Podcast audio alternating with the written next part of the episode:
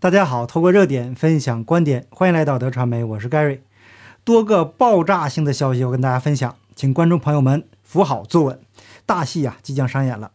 第一个是英文媒体 Express 的报道，英国军情六处协助一名三十多岁的中共导弹专家逃离中国。那为什么这位年轻的科学家要逃离呢？那第二个新闻是因为北京这个灭绝人性的防疫政策，美国驻北京大使馆决定撤离。第三个新闻是久违的好消息：美国2020年大选的重灾区之一——威斯康星州议会决定撤销他们州的这个2020年选举中预定投给拜登的十名选举人票。最后一个好消息来自怀俄明州，川普总统背书的候选人哈里特·盖格曼在初选中战胜了参与弹劾川普总统的共和党大佬利兹·切尼。好。这个爆炸性的新闻比较多，咱们废话不多说，正式开始今天的内容。过去啊，我们这个频道中经常讲，这个中共啊就是一个逆淘汰的机制，有能力的人呢得不到施展的机会，溜须拍马、阿谀奉承是大行其道。从文革过来的一代人呐，特别能适应，因为在中共的历次运动中，有骨气的民族精英都被整死整残了，那么留下来的都些什么东西呢？很大一部分都不是东西，这些人呢，只要是活着，再给口吃的，就会摇尾乞怜，对党妈是感恩戴德。但是这个八零九零后这一代人呢，就有点不同了。他们成长在一个相对优越的、舒适的环境中，没经过中共的各种运动和折腾，斯德哥尔摩综合症的病情啊比较轻。相对的，八零九零后这波人也没有那么大的忍耐力，不会像神经病一样忆苦思甜。那如果让他们不爽了，后果很严重。英文媒体 Express 的情报来源透露，英国军情六处在帮助一名资深的中国科学家投诚到西方的过程中，发挥了关键作用。这位科学家逃离北京的意义非常的重大，尤其是在高超音速导弹方面。英国金融时报在去年十月独家引用了五个不知名的消息来源说。中共军方在去年的八月份发射了一枚运载高超音速滑翔飞行器的火箭。据说呀，这个飞行器在低轨道空间飞行，绕地球飞了一圈，然后呢向目标巡航，最后呢没有击中目标，偏离距离大概有三十二公里。这条新闻当时在美国引起了很大的反响。美国对中共和苏联的这个洲际导弹拦截，可以预知它的发射轨迹，在导弹发射中后段进行拦截。但是这个高超音速导弹一旦多次进入大气层并产生跳跃，飞行轨迹产生了变化，反导弹系统就无法准确捕捉到并将其击落。金融时报的另外一个描述就是说，中共高超音速导弹最后没有击中目标，偏离目标大约三十二公里。这里有一个非常重要的含义，跟我们今天要讨论的这位要投诚的科学家可能有很大的关系。美国、北约的防空系统或者其他卫星侦测手段，即便是捕捉到了中共导弹的行踪，但是他一定不知道这枚导弹预计命中的目标。那这个目标只有发射场的中共导弹发射指挥部他们知道。所以啊，这个《金融时报》这个消息基本上是可以确定来自中共内部。那后来得到美国军方这个情报部门的确认，的确中共试射了导弹。所以，《金融时报》的这个消息是可靠的。那么，当时是谁走漏了这个消息呢？会不会是这位投诚的科学家的投名状呢？军情六处的消息人士说，这位三十多岁的科学家参与了高超音速导弹运载系统的项目。然而，虽然他取得了显著的成就，但却没有得到升职和领导的重视，由此是心怀不满。他在去年九月底与香港、英国情报机构取得联系。以高超音速滑翔飞行器有关情报信息作为条件，连同家人一起寻求庇护。大家注意这个时间点，他是九月底与香港、英国情报部门取得联系，而《金融时报》的报道在十月份。那如果没猜错的话，《金融时报》的消息很可能就是这位科学家放出来的，那也很可能是这个英国的情报部门验证了以后，才有了后面的故事。那这名技术专家与家人通过。专设的通道前往英国殖民地的安全屋，并且向英国的军情六处专案小组汇报了他掌握的情报以及拷贝的技术数据。随后呢，他被带到了德国的美国空军基地，并且向中央情报局 CIA 汇报，随后飞往美国。在这个月初的时候啊，美国的国防参谋长、海军上将托尼·拉达金爵士证实，英国也加入了高超音速竞赛。谈到投诚，一位情报人士说，这位技术专家非常的合作。这是一个聪明人，他在中国的高超音速专业技术方面发挥了关键的作用。他对自己受到的这个待遇感到非常的委屈，这一点在中共体制下生活过的人都是有切身体会的。我个人呢，对一段话的记忆特别的清晰：说你行你就行，不行也行；说你不行你就不行，行也不行。意思是，无论这个人在工作能力上有多优秀，那如果得不到领导的认可，那什么用都没有。而且能力越强，就会越受到排挤，因为这个能力强的人的存在本身就是对他上级的威胁，尤其是一个恃才傲物、能力出众的年轻人。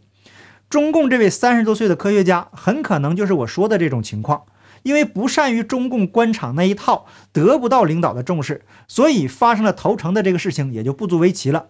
那这位科学家是比较幸运的。去年呢，跟他有同样遭遇的那位海归博士，一气之下把领导给抹脖子了。所以说，八零九零后这批人年轻气盛，是敢作敢为呀！将来他们很可能是文革这批老红卫兵的梦魇。那这次年轻的科学家他投诚啊，把中共的高超音速导弹基本上给废了。因为当这种高科技武器的所有参数都被敌人知道以后，他就没有神秘感了，没有神秘感就会失去威慑力和牵制力。想要在短时间内完全改进，基本上不可能。牵一发而动全身，没个两年以上的时间是无法消除这件事情的影响的。当然了，消息还需要官方的进一步证实。我个人保守的估计，百分之八十以上可能性是真的。接下来呢，是今天的第二个新闻。根据路透社的报道，美国驻京大使馆二十四日已正式向华府提出暂停工作的要求。一位美国外交官表示，他们对中共强制外国外交官及家属进入口威的发烧诊所，并且与儿童隔离感到不安，认为外交官的居家隔离应该是基本要求，要进入中国发烧门诊和医院也应该是自愿的。他们认为美国应该采取报复措施。美国大使馆到我截稿之前还没有得到中共合理对待美国外交官的保证。那美国大使馆进行的一项内部调查显示，多达百分之二十五的员工和家属会选择尽快离开中国。所以啊，美国国务院准备批准驻中国外交官离开。那这个就是不作不死。你开个破冬奥会，搞的是四邻不安、鸡犬不宁，只不过是全世界的运动员在冬天一起玩游戏罢了，搞得跟世界大战一样。这是哪门子的自信呢？为了迎接北京冬奥会在二月四日这个正式召开呀。中共展开了极其严厉的防疫措施，并且要求外国的外交官跟普通的公众一样，在中央政府设施中进行数周的隔离，个人没有行动自由。那自由惯了的美国人哪能受得了这个呢？其他自由的国家的领事馆这些工作人员估计也无法忍受这一套。中共把中国人不当人看，中国人没办法。就像那位九十岁老母去世了都无法奔丧的西安大爷，他骂中共就是流氓政府。那虽然这样说有点侮辱流氓了，可是啊，这个正常的国家是把人权和人的尊严放在第一位的。那如果美国正式开始撤侨的话，其他国家会不会跟进呢？这么大的一个事情啊，一定要一尊拍脑袋的。那至于一尊这脑袋坏没坏，那就看接下来的事情如何进展了。今天最后两个新闻来自美国，我们好久没有讲大选的事情了，因为那个时候啊，只要提这个话题就黄标。再后来呢，也没有什么值得说的消息。那实话实说，我个人不是川粉，对 Q 以及所谓的阴谋论也没研究。那咱们只能把现实环境中媒体的新闻分享给大家。那终于终于，久违的好消息来了！威斯康星州州议会通过语音投票的方式赞成通过一项特权决议，这个决议成为了这个州的第七百四十三号法案。那要求撤销该州在二零二零年选举中预定投给乔拜登的十名选举人。七百四十三号法案现在将进入威斯康星州议会规则委员会和威斯康星州参议院。那这个立案呢，是由威斯康星州众议员蒂莫西·拉姆图恩提出的。在上个周五啊，这个州众议员拉姆图恩发表了他的回收决议指南，解释了为什么他认为威斯康星州的选举应该进行大幅的改革，以及为什么应该回收拜登的选举人票。他说，这项决议列出了一系列的这个事件的证据。这些事件证据都是围绕着威斯康星州2020年大选的欺诈有关，并且对其所涉及的问题提供了解决方案。那关于威斯康星州大选的问题，属于立法机构的权力范围。解决这个问题的责任也在立法机构。那这位勇敢的拉姆托恩还列举了扎克伯格投票箱、威斯康星州最高法院的裁决、匆忙认证选票、统计学上的不可能的这个结果、威斯康星州选民数据库的错误不规范行为。删除日志文件数据和实验室审计结果等等这些冤情吧。他通过使用大会四十三号规则来做到这一点，并且询问他的决议是否享有特权，是否能够通过公开会议传递给规则委员会。这个议员们一致同意这个决议是特权，因此现在将这个决议提交给规则委员会。他掌握在共和党议长沃斯手中，因此沃斯议长和其他代表有十天的时间来答复他是否会将其放在桌面上进行投票。那目前还不清楚这个威斯康星州的参议院会对这个议案做什么。那这个事情呢，如果发生在大选刚刚结束的那个时候啊，也许会很难通过这个州议会。但是在经历过拜登上台后这灾难性的一年呢，能够阻止这这项议案在州参议院通过的力量，只剩下深度参与其中的民主党人了。那目前威斯康星州的州长是民主党人托尼·埃弗斯，所以即使这个参议院通过了七四三号法案，还需要州长的签字才能生效。可是民主党这个州长应该不会签字。